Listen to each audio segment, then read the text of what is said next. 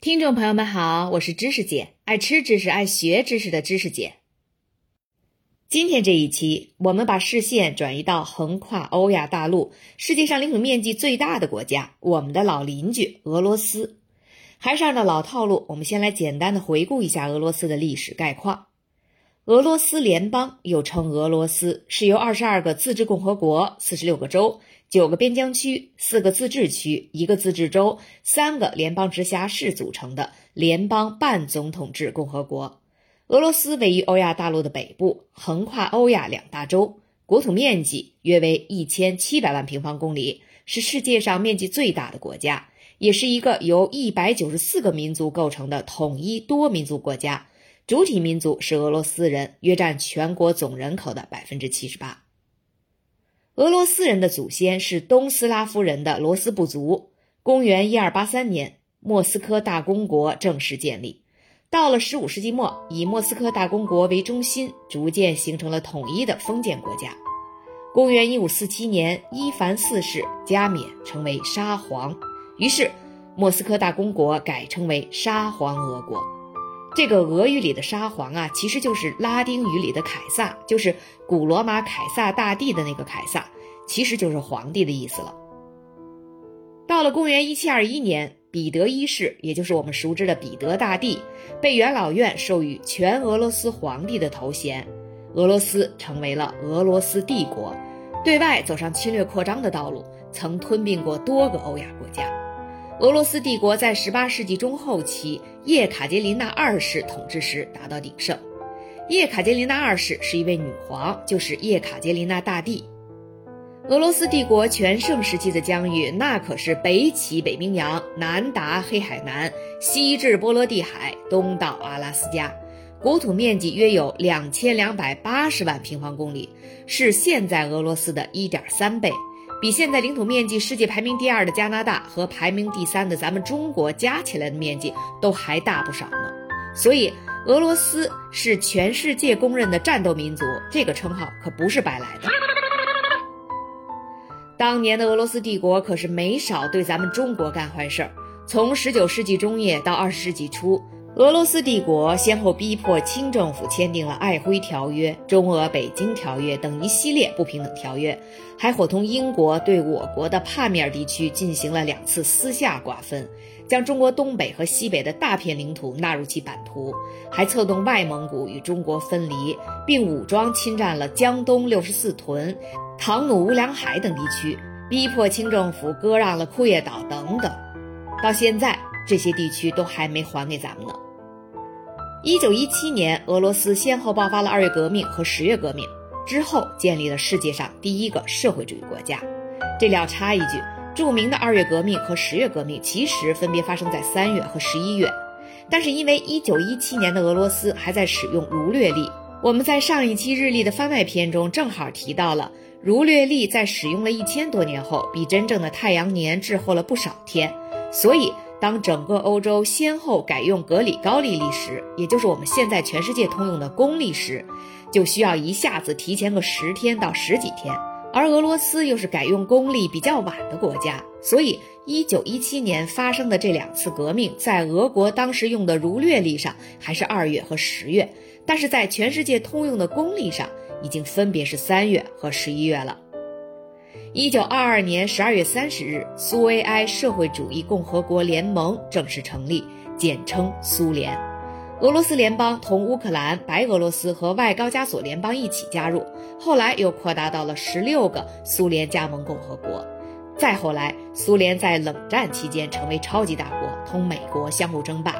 再再后来的事情，我们就都很熟悉了。一九九一年，苏联宣布解体。最大加盟国俄罗斯继承了苏联的大部分军事力量。当世界来到了二十一世纪，在一超多强的国际体系中，俄罗斯依然是有较大影响力的强国。其军工实力雄厚，高等教育、航空航天技术也居世界前列。它是联合国安全理事会五大常任理事国之一，对安理会议案拥有一票否决权。此外，它还是上海合作组织成员国。金砖国家之一，最重要的是，在俄罗斯这片广袤的大地上，曾经孕育出了无数世界级的大师。无论是在文学、音乐、绘画、舞蹈、戏剧、电影等艺术领域，还是在科学研究领域，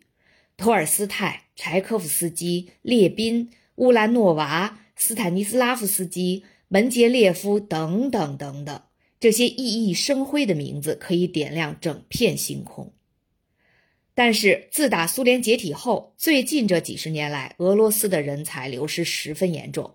二零一零年的诺贝尔物理学奖由英国曼彻斯特大学的安德烈·盖姆和康斯坦丁·诺沃肖洛夫这两位俄裔科学家收入囊中，他们因成功分离出二维碳材料石墨烯而获此殊荣。这两位科学家都是俄罗斯人，出生在俄罗斯，毕业于莫斯科理工大学，都曾在莫斯科从事过科研工作。后来相继赴荷兰和英国曼彻斯特大学任教，并在那里开始了石墨烯的研究。盖姆现在的国籍是荷兰，诺沃肖洛夫则拥有英国和俄罗斯的双重国籍。当时的俄罗斯总统德米特里·维德梅杰夫曾因此批评俄政府没有在年轻学者毕业后为他们提供有吸引力的科研条件，导致人才大量流失。他的原话是这么说的：“我们需要努力。”这样，我们的天才才不会出国。我们的实验研究基地已经严重过时，最近几年都没有开发新的研究基地。哎，我貌似又跑题了，而且跑得还挺远，我赶紧回来。俄罗斯这个国家可是咱们中国人民的老邻居、老朋友了，而且是曾经一度疏远的老朋友。在我们的印象中，俄罗斯一直是一个伏特加大国，一个超级爱喝酒的国家。而且上至政府首脑，下至黎民百姓，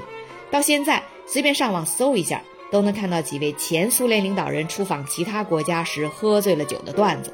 当然，是真是假就不得而知了。在陀思妥耶夫斯基的小说《罪与罚》中，有一个著名的场景：男主角穷大学生拉斯科尔尼科夫在酒吧里遇到了一个城里的醉汉。虽然这个醉汉无法供养家庭，年轻的女儿们也被卖到了妓院，但最痛苦的其实是他自己，因为他不管喝下多少酒，都无法忘记这一切。对他而言，酗酒并非逃避现实，而是陷入奴役。伏特加让他无力掌控自我。对即将踏上杀人之路的男主角而言，这个场景让他在头脑里反复质问人类本性的真相：人在面对酒精时。会保持清醒，还是失去控制？酗酒者给自己和他人带来的痛苦是自身过错，还是悲惨遭遇使然？在俄罗斯作家的文学作品里，将俄罗斯与伏特加的关系刻画成一场乱糟糟的风流韵事，背后是顽固的传统、互不信任和酒精滥用。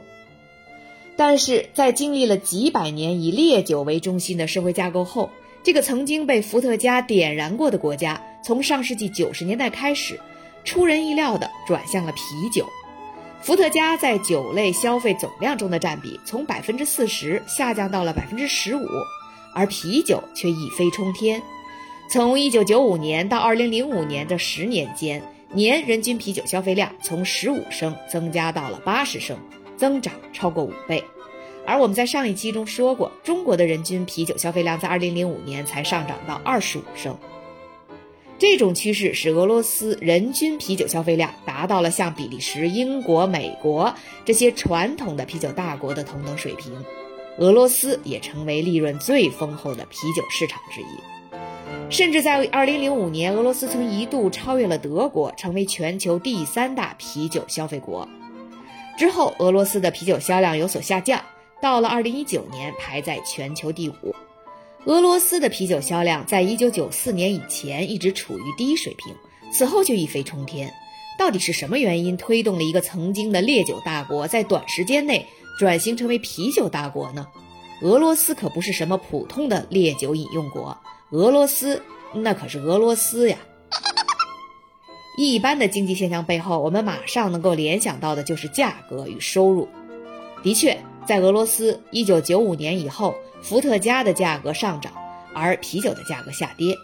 但这两种酒的涨跌幅度远不足以解释人们消费习惯的改变。